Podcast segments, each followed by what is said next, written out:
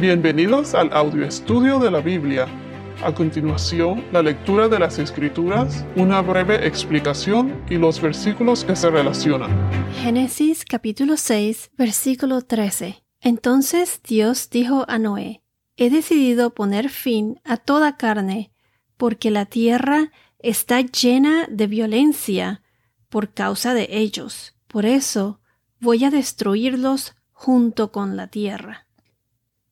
En este versículo y en los que han de venir, veremos el plan que Dios comparte con Noé.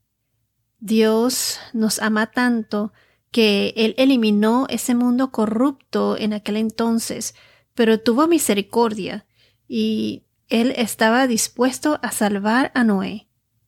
Dios estaba determinado en salvarlo y le dio instrucciones a Noé para salvarlo a él y a su casa.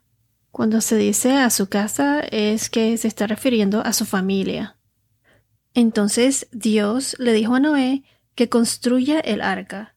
Luego veremos la promesa de Dios hacia Noé y veremos cómo Noé obedece a Dios. Por su fe y confianza en Dios, Noé fue salvado del diluvio.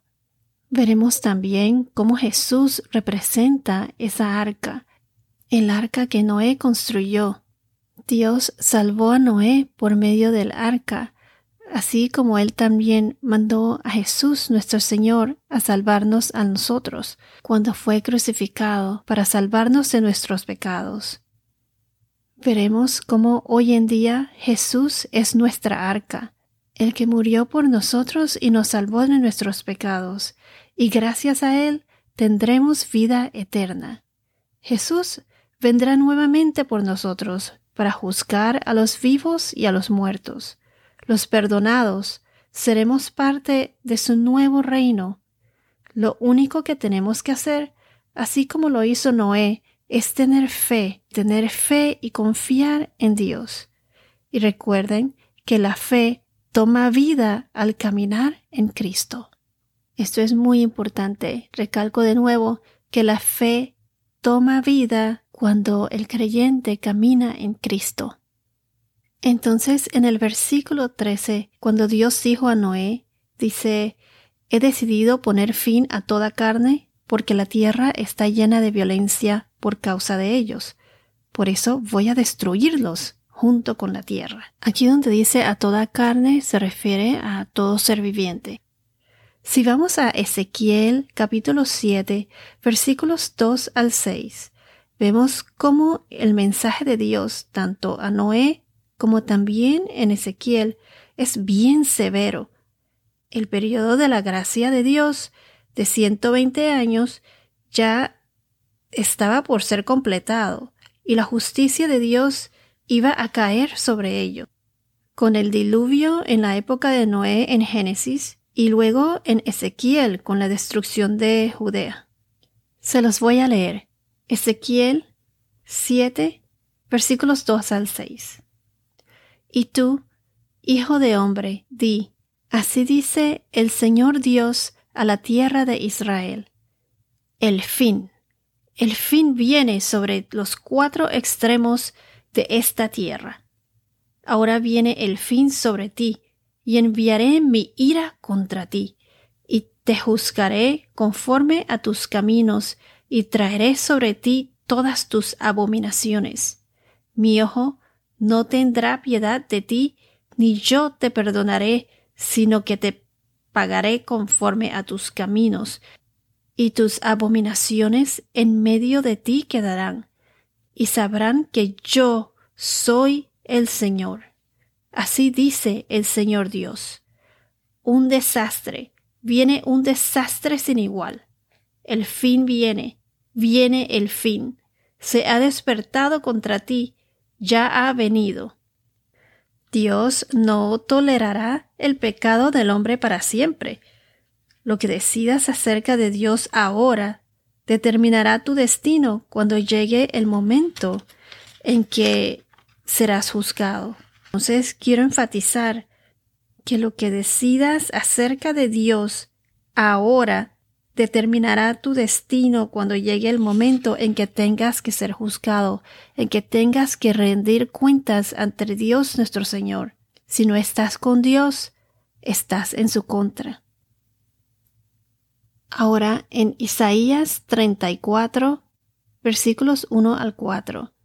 Isaías capítulo 34, versículos 1 al 4. Acérquense naciones para oír y escuchen pueblos. Oigan la tierra y cuanto hay en ella, el mundo y todo lo que de él brota.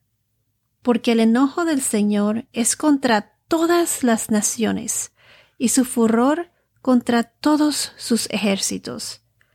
Las ha destruido por completo, las ha entregado a la matanza. Sus muertos serán arrojados, de sus cadáveres subirá el hedor, y las montañas serán empapadas con su sangre. Todo el ejército de los cielos se consumirá, y los cielos se enrollarán como un pergamino. También todos sus ejércitos se marchitarán, como se marchita la hoja de la vid o como se marchita la de la higuera. Este es el juicio de Dios contra las naciones. Ahora en Amos capítulo 8, versículos 2 al 3, Amos 8, 2 al 3.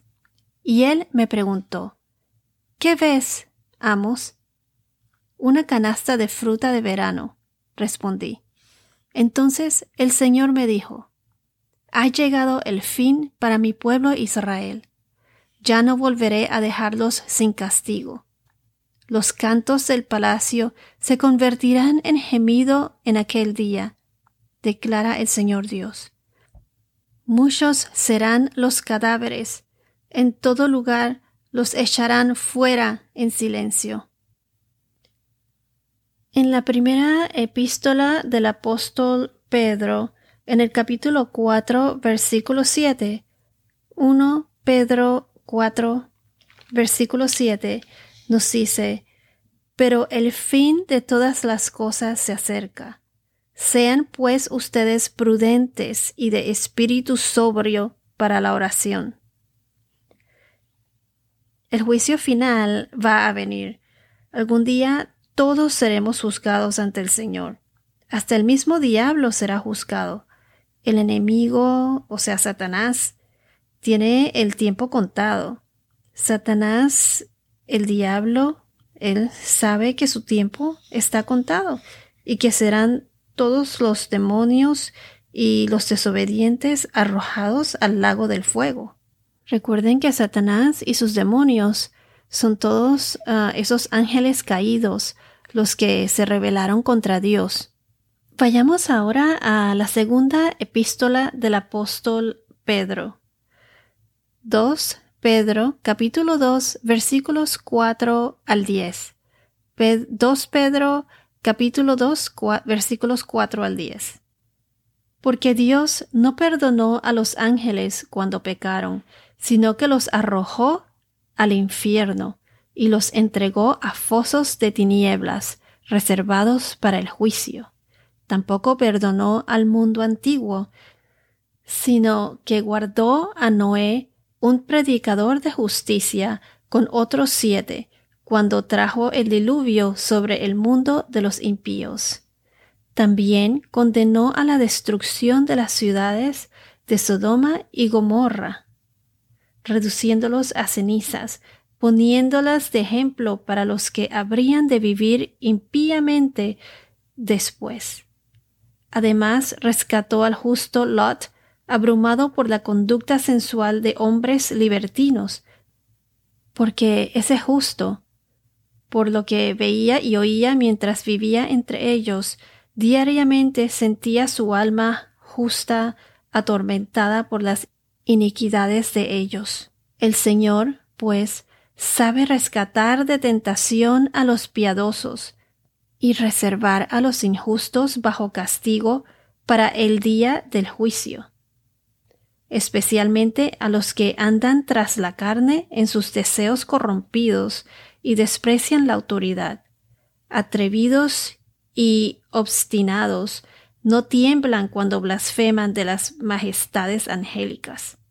Entonces, como mencioné anteriormente, estos mensajes de Dios son bien severos. Dios no tolerará el pecado del hombre para siempre. Para los que no tienen esa relación cercana a Dios, ahora, hoy, es el momento de decidir acercarte más a Dios, de enriquecer esa relación con Dios nuestro Señor.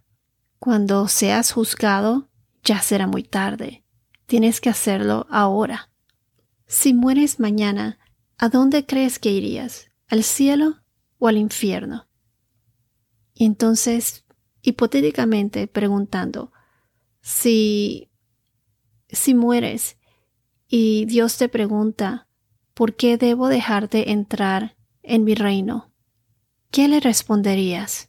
¿Por qué debo recibirte en el cielo? ¿Cuál sería tu respuesta? Como mencioné anteriormente, al Jesús morir por nosotros en la cruz, Él pagó por nuestros pecados.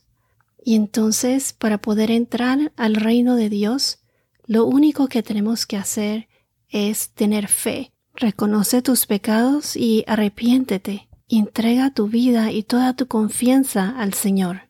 Tener fe y confiar en Dios de todo corazón. Amar a Dios sobre todas las cosas. Y luego al prójimo como a ti mismo. Todos somos hermanos en esta tierra y somos herederos del reino de Dios. Y por fe tendremos vida eterna y disfrutaremos de ese nuevo reino. Y como dije, es por fe y no por obras solo porque vayas a misa todos los domingos, porque haces esto, haces lo otro. No, es por fe. Por fe entraremos al reino de los cielos. Y como mencioné anteriormente, la fe toma vida cuando caminas en Cristo.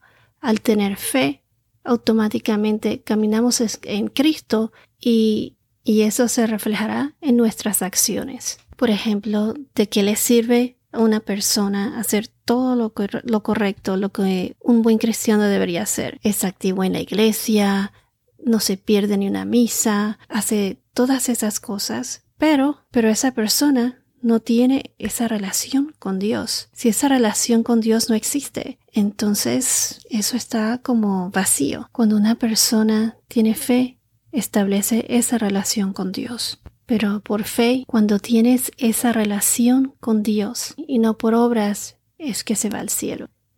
Bueno, la semana que viene continuaremos con las instrucciones que Dios le dio a Noé para la construcción del arca.